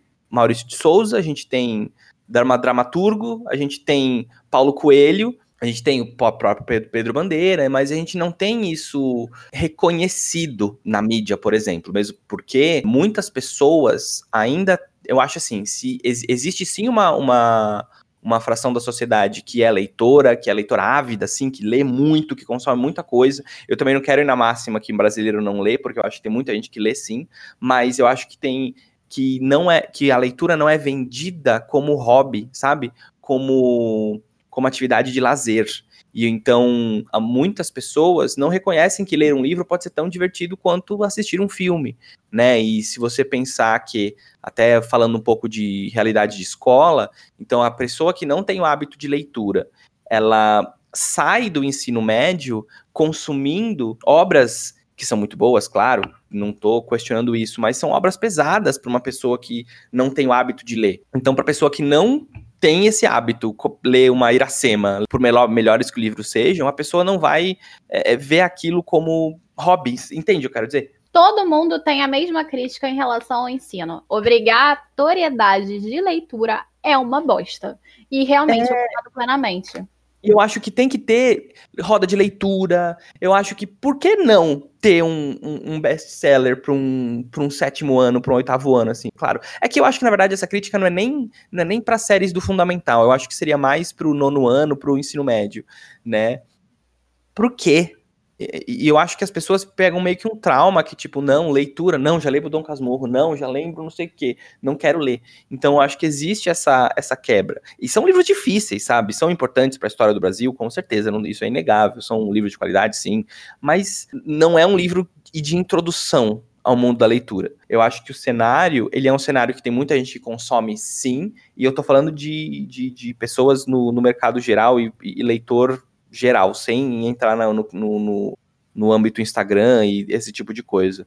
Mas eu acho que existe muita gente que lê, mas não é tanta gente que vê isso como como hobby. Um, um dos movimentos que eu estou fazendo com o Luminous, por exemplo, é tentar entrar como plano, como paradidático em escolas. Esse ano ele foi adotado numa escola aqui em São Paulo para o nono ano. Estou negociando com algumas escolas ali para o ano que vem. Algumas escolas estão fazendo grupo de leitura. Então é um, é um caminho que eu que eu sigo também, que eu quero trilhar, vamos dizer assim, que eu acho interessante apostar nesse nicho. Ah, eu acho a ideia sensacional, mas eu acho que tem que começar bem antes. E eu concordo com você quando você diz que a gente não tem um público leitor. A gente tem um público leitor, por mais que a média de livros em casa sejam dois e um deles é a Bíblia, a gente tem um público leitor porque a Bíblia é um livro. Uhum. Por mais que ele tenha essa noção de sagrado, etc e tal. Você tem uma venda absurda em livros de autoajuda, Sim. de livros sobre empreendedorismo. Você tem isso. Só que você foi o que você falou. É tanto visto não como um lazer, mas como um trabalho, que você tem o quê? É. Autoajuda e empreendedorismo como ênfase. A gente tem vídeos no Caneta, eu estava até conversando mais cedo com a Jenny, antes da gente se encontrar para o podcast, que o, um dos vídeos que a gente tem mais de rentabilidade de visualização é o livro Talvez Você Deva Conversar com Alguém, que é da Autêntica, que é um livro de autoajuda, mas é uma autoajuda ficcional, que eu achei incrível. Então, assim, acaba que é esse tipo de livro que a maioria das pessoas recorre justamente porque acha que toda ficção é um Dom Casmurro. E não é isso. Exato. A gente tem o um clube de leitura do Lendo Literatura Clássica. A gente leu é, Quincas Borba. O João estava lendo com a gente, é um menino de 14 anos. Ele confundiu completamente uma cena porque ele não entendeu a linguagem do Machado. Exatamente. E Faz sentido, porque a linguagem do Machado é o quê? É muito antiga. E o, a gente tem esse clube do da literatura clássica justamente para desmistificar essa noção de que clássico é difícil. Porque não é. Claro, Quincas Borba é, mas o Quincas Borba foi o sexto livro que a gente leu. A gente começou com o Rei Arthur do Howard Pyle. Uhum. Rei Arthur, literalmente aquilo. E o cara pegou a lança e cravou no outro. É só isso. O livro inteiro é engraçado. É, não que uma lança cravada, etc., seja engraçado, mas é um livro infantil. Então, assim, a gente começa de um jeito mais tranquilo e vai passando para livros mais difíceis, para o pessoal ter essa noção, essa diferença de tipo, clássico não é uma coisa fixa, clássico não é uma coisa chata necessariamente, sabe? E quando mais você se acostuma, tu pega depois um machado e tu fica, meu Deus, é muito bom, mas demora isso acontecer, até porque você tem que ter referencial de mundo. Exatamente. Uma criança de 16, desculpa, ainda criança, mesmo sendo adolescente, não tem referencial de mundo suficiente para entender sei lá, é, Iracema, não tem. Ela ainda está vivendo naquele nicho de descoberta. E isso é uma coisa até que as universidades elas acabam propiciando, é que você abre o seu leque. Você vai vendo vários mundos diferentes quando você sai da escola em si. Pode Exato. ser para a universidade, pode ser para o trabalho. Então, isso eu concordo plenamente. Tem a questão também do leitor estar aberto ao livro, Sim. né? Sim. Por exemplo, na escola em que eu fiz todo o ensino fundamental, a gente era obrigado a retirar um livro por semana. Ah Isso desde o jardim de infância até a oitava série. E não era obrigatória a leitura, mas era obrigatória a retirada. E foi isso que me ajudou muito a desenvolver o meu hábito de leitura. Mas ao mesmo tempo, eu tive colegas que estudaram comigo todos esses anos, que fizeram a mesma coisa que eu, mas que chegando no ensino médio não conseguiam trabalhar Sim. um clássico. Agora, eu peguei Orgulho e Preconceito porque eu quis e eu me apaixonei. Eu pegava os clássicos para ler obrigatoriamente no ensino, no ensino médio, eu odiava. E não era porque o livro fosse difícil, a gente não compreendesse, era porque não era aquilo que eu queria ler naquele momento. É, mas é isso mesmo. Que eu acho que também, se a gente pensar um pouco mais a fundo e falando, falando de gerações, eu acho que, por exemplo, eu ainda tenho pessoas na minha família, as pessoas mais velhas, eu ainda tenho pessoas na família que são analfabetas, sabe? Como, uhum. como você exige, e a gente tá falando isso vai de duas gerações atrás, é complicado você exigir que a gente seja uma sociedade leitora se a gente exige ainda pessoas analfabetas no Brasil. Vamos, vamos generalizar. Se hoje a leitura não é muito vendida como hobby, há duas gerações atrás era muito menos. Né? Então as pessoas estão começando a ler mais, acho que de um tempo para cá. De um tempo para cá, não digo cinco anos para cá, mas as novas gerações estão lendo mais entendeu? Por questão de acesso, eu acho que era isso que você queria falar. Também, exato, exato. exato. Tinha uma noção, digamos, aristocrática, não que a gente já tiver, ainda tivesse aristocracia. Isso, isso. É, você tinha uma noção aristocrática da leitura, a gente até leu eh, Charles Dickens. O Dickens, ele tenta romper isso lá no tempo dele, a ideia do, do romance de folhetim era essa, tipo, você romper esse laço da aristocracia e jogar a leitura para outras pessoas, outras camadas sociais. Mas no Brasil quase não teve isso. E você tem uma escrita muito rebuscada também. O português é muito difícil. Sim. Então, assim, Sim. Isso complica Sim. bastante na questão do acesso, da acessibilidade, não só no sentido de ter acesso, de conseguir o material, mas também de ter acesso intelectual para aquele material. Aquilo se torna cansativo. Num contexto de sociedade que as pessoas à sua volta estão nesse mesmo contexto.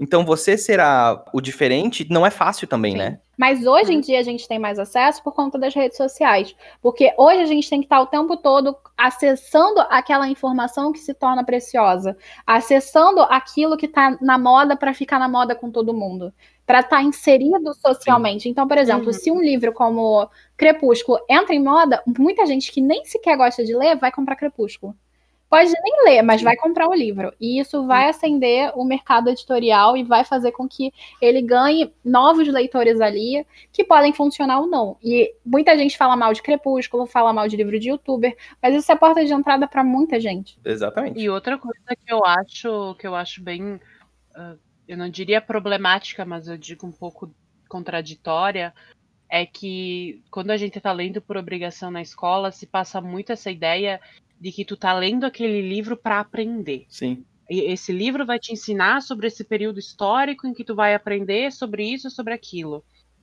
E aí tu perde essa questão de ler pelo simples prazer Exatamente. de ler. De, de aproveitar uma história e aprender por consequência.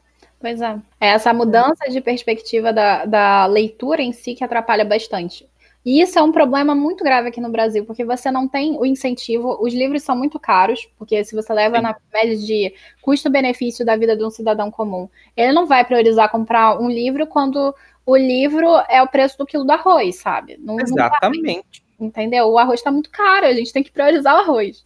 Então, assim, é muito complicado. Eu acho que é bem tenso, e eu acho que isso é um assunto que, se a gente ficar, a gente vai ficar aqui para sempre remoendo. É, e até a gente consegue até entrar em questões políticas, mas a gente prefere não, né? É, melhor não, melhor não. Bom, mas Falando de que, como você já está escrevendo três, eu queria saber como é que andam os seus novos projetos, se você só está escrevendo Luminosodra 3, ou se você está escrevendo outras coisas, e fala um pouco sobre eles. Só o três, normalmente. Eu, eu participei de uma. tô participando de uma antologia chamada da editora Sina, chamada Contos para um Futuro Melhor. Eu escrevi um conto para essa antologia. Era para ser publicada recentemente, mas pandemia, Covid, etc., é, deu uma atrasada nos planos. Atualmente, o maior projeto é o Luminous 3 mesmo, que vão ser, se tudo der certo, cinco livros. E aí a gente tem uma saga. Sim. Uma saga de Luminous. Sim. Ah, aliás, você pretende publicar, você comentou sobre os contos avulsos, os spin-offs, etc. Você pretende publicar eles num livro junto? É, quando tiver mais ou menos uns 10, assim, contos mais ou menos publicar. E, e, o que eu tô fazendo agora, nesse, tanto no segundo livro quanto no terceiro, eu, na verdade, no terceiro aparece mais isso. Tô indo pro universo dos contos. Então, por exemplo, tem um personagem do terceiro livro que aparece agora, que é o Parvel, e ele é um, um estudante também da ex-estudante da academia, ele é tem até a nave dele também, a Valkyria, e então ele vai encontrar o Luminous, mas esse personagem apareceu num conto. Então eu tô fazendo o Luminous verso agora e encontrando todo mundo daqui a pouco. Mas eu, eu, gosto dessa ideia de universo todo relacionado com as obras. Tu vê, por exemplo, voltando ao King. Cara, o King, tudo tá relacionado. Ah, yeah. E é bizarro, porque você tá aí nos cinco livros, mas o King tá o quê? Nos 60 livros já? Sim. Então, assim, essas relações de universos eu acho interessantíssimas. E o pessoal acha que, por exemplo, veio da Marvel, porque o que é mais famoso é a Marvel, né? Com, esse, com esses universos misturados. Agora, mas, gente, né? quadrinhos estão aí, ó, há muito tempo então, fazendo gente. mistura de crossover. E o King também é, é, tá lá desde Carrie ali escrevendo tudo relacionado também. Então, assim, tem muita coisa, mas os quadrinhos são os pioneiros nisso. E o cinema adaptou. E eu acho isso muito legal. Eu gosto dessas referências, assim, cruzadas. Qual é a dica que tu dá para escritores iniciantes que ainda não foram publicados? Escrevam. Eu acho que muitas, muitas vezes a gente fica num traço que o trabalho do escritor ele é, ele é um, muito parecido com o, com o trabalho do desenhista, do ilustrador, enfim, do cantor, do artista em, em geral, porque existe muita autocrítica e muito daquele pensamento de ah, será que o que eu estou escrevendo é bom o suficiente? Ah, será que alguém vai gostar? Vou escrever, ah, ninguém vai gostar disso. Estou escrevendo aqui para mim e faz sentido na minha cabeça. Não sei se as pessoas vão gostar. Que é o mesmo sentido do músico, por exemplo. Ah, estou compondo essa música, será? O pessoal vai gostar, não sei. Do ilustrador, putz, eu fiz isso aqui, não sei, né? Enfim, vou publicar, vou colocar na internet? Não. É, eu acho que muito essa autocrítica negativa existe muito. Né? Eu sempre falo assim, gente, é só você. Como isso não faz muito sentido, é só você abrir o Netflix e você ver os filmes mais assistidos. Tem tanto filme que todo mundo tá vendo que é tão ruim você vê o seu ciclo de amigos. Você tem as pessoas que você considera legais e as pessoas que você considera chatas, um porre. Tem tanta gente chata que tá rodeada de amigo, sabe? Tem tanta coisa feia, ruim, de má qualidade que é consumida por tanta gente, e essa questão de qualidade, entre várias aspas, tá? Ela é relativa. Então, o que você escrever, o que você fizer, o que você desenhar, o que você compor, é muito difícil que não tenha ninguém nesse mundo enorme que não vai gostar do que você escreveu. Então, escreva, arrisca, mostra, conheça seu público, porque você vai ter o seu público. Então, escreve, escreve. Eu gosto da sua dica pelo seguinte fato: quando você escreve, por mais que aquilo seja horrível, você vai pegando feedback, vai pegando informação e vai crescendo. Exato. O único problema que eu acho é o Sim. escritor egocêntrico, que é aquele que acha que tá tudo perfeito, tudo maravilhoso, não gosta de crítica nenhuma. Isso tá errado. Justo. Que essa dica do escrever, ela tem que também estar tá associada muito ao ler. Porque tem muito escritor que não lê absolutamente nada, mas eu quero começar uma história porque eu tive uma ideia. Vai sair ruim, tá, gente? Assim, Sim. vai sair ruim. Se você não tiver referencial, vai sair ruim. Por quê? Porque o hábito de escrita também é um hábito de leitura. Todo escritor, ele, antes de tudo, tem que ser um leitor. Sim. Então, assim, isso eu concordo plenamente aí contigo. Tem muito leitor que não sabe ler. É. Sim. Mas isso me incomoda muito. É, é claro que existem críticas, existem críticas, né? A pessoa falar, ah, não gostei que esse personagem fez isso. Aí é um conflito Sim. criativo. Mas é isso que você mencionou de qualidade, de contexto, de até de coesão mesmo, né? A gente precisa, porque quando você escreve, tudo faz muito sentido na sua cabeça. A partir do momento que outra pessoa lê aquela história, aquela história também não é, é mais sua. Então você precisa entender que, poxa, o seu público não entendeu, o seu público não aceitou isso e, e faz parte de você lidar com esse processo também. Eu estou preparando um workshop de escrita criativa justamente para mostrar para as pessoas como que tem que ser, não como tem que ser um projeto, pelo amor de Deus, porque, né, quem sou eu? Mas dicas de como você planejar uma escrita, o que você pode fazer, pensar criativamente, porque as pessoas acreditam que, não que me dê raiva, mas me incomoda um pouco quando as pessoas chegam para mim e falam: "Ah, mas eu não sou criativo. Você só escreve porque você é criativo". Não, todo mundo é criativo. Você é criativo na hora que você soluciona um problema, você é criativo na hora que você fala com outras pessoas, você é criativo, você, todo mundo tem o seu grau de, de criatividade. Só que você não tem que pensar você não tem que se podar, você não tem que desacreditar, você tem que se planejar e você tem que colocar em prática o que você está pensando. Né? Eu acho que, que, que, a gente tem que muito começar a pensar fora da caixinha, e todo mundo tem essa capacidade de pensar fora da caixa. Eu te falar, pesquisa o grupo Ulipu, que é um grupo francês que eles usam matemática e literatura ao mesmo tempo. Que louco! Vai te ajudar bastante no workshop. É um grupo que faz, por exemplo, tipo, eles pegam assim, é, tem várias é, lista de compras. Você vai no mercado, você faz uma lista de compras, pega essa lista e cria uma história com essa lista. Olha que legal. Tem, tem várias coisas assim super legais que eles trabalham. Teve uma vez que eu fiz um curso, foi com a Ana, ah, eu esqueci o nome dela, o sobrenome dela, era uma professora da UFRJ. Foi o curso de escrita criativa na UFRJ que mais me ajudou, que é, era baseado no Lipu, que ela era amiga de todo mundo lá e tal. E aí ela uma vez falou assim: lista tudo que tem no seu estojo e faz um poema. Qual o nome do. Ulipu. O-U-L-I-P-O. Ulipu. Ok. Tu vai fazer esse workshop online? Na verdade, ele só está criado, tá? Ele, eu ainda não fiz ele ainda, porque, enfim, eu tô entrando em contato com escola e tal, mas eu ainda não, não dei esse workshop, ele tá pronto. Eu quero também fazer um sobre é, processo de que você tem que fazer se você quer publicar um livro, esse tipo de coisa. Mas esse de escrita criativa é um curto, assim, né? Porque eu pensei fazer uma coisa mais simples, assim, para idade escolar mesmo. Pessoal mais velho, né? Enfim, é, é, de nono a segundo ano, terceiro ano, enfim. Mas ele tá pronto, só que ele ainda não deu. A ideia pode ser. É que, é que falar de presencial é um pouco complexo hoje em dia, né? Mas ele, para fazer online também, ele não, não é problema. Faz não. online para poder participar. Como eu falei, eu quero vendê-lo, vendê-lo entre aspas, não vendê-lo nem, nem financeiramente, mas o apelo, o apelo é justamente para crianças, pessoas nessa faixa etária. Mas nada impede que as pessoas participem. Posso até dividir com vocês, ver o que vocês acham e tal. Ah, pode ser. Eu... Minha, minha idade mental tá ali nessa faixa, não tem problema. Eu, eu tô Sim, não, eu, eu... Não, mas eu, eu, acho, eu acho legal. Eu achei que era mais para o público infantil, justamente por questão de nicho. E eu gosto da ideia de você incentivar as crianças a escreverem, porque escrever e ler estão nesse, nessa, nesse mesmo balaio. Então, assim, eu acho bem legal.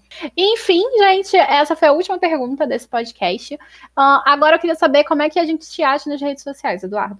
Meu nome é Eduardo Scames, estou no Facebooksters, no Instagram, onde eu uso mais, o Scames Eduardo, arroba Scames Eduardo. Meus livros estão no Amazon, Saraiva, Livraria Cultura, Extra, Ponto Frio, Magazine Luiza, Submarino, todo lugar você acha ele, graças a Deus. Também tem um site, o meu site oficial, que é o luminusodra.com.br, luminus com u, luminusodra.com.br, e lá tem os livros, um, uns, um, umas coisinhas diferentes, umas camisetas tie-dye com o esquema de cores dos livros, então quem quiser um, um, um presente diferente das crianças, por exemplo, inclusive fica a dica, mas pode me encontrar tanto no canal oficial, quanto nos Instagrams da vida, e quanto nos sites de, de venda também. Então é isso, gente. Eu espero que vocês tenham gostado do podcast de hoje. Foi muito divertido. Ah, o Caneta vocês acham nas nossas redes sociais, arroba Grupo Caneta Tinteiro ou GC Tinteiro, que é o nosso Twitter. Estamos também no podcast, que é o QGCT, que é esse aqui, e no site gctinteiro.com e no canal do YouTube Caneta Tinteiro. Muito legal o nosso podcast hoje. Acho muito bacana toda vez que a gente traz alguém que é educador, que está trazendo toda essa experiência de já trabalhar com o público. Achei muito incrível todas as suas reflexões hoje. Adorei, como eu já comentei antes, toda essa paixão que vocês dividem com, com o público. E foi muito legal, aprendi muito contigo. Achei ótimo o podcast hoje. Muito obrigado. Eu gostei muito de participar também. Foi, foi muito bacana. Muito obrigado. Falei já lá no Instagram para vocês que acho que o Caneta Tinteiro é um canal é super respeitável, assim. Eu acho que as resenhas que vocês fazem são super ponderadas. Vocês fazem um embasamento muito, muito, muito, muito bom, assim, de tudo que vocês fazem. Então, Parabéns. E é isso, gente. Muito obrigado por terem ouvido o podcast de hoje. Foi muito bom ter a presença de vocês, como a do Eduardo. Agradeço muito essa presença aqui, viu? Foi muito gratificante, como a Jennifer falou, a gente aprendeu e, e foi fantástico. E é isso. Muito obrigada, gente. Até a próxima. Abraço dos nossos mascotes e tchau, tchau.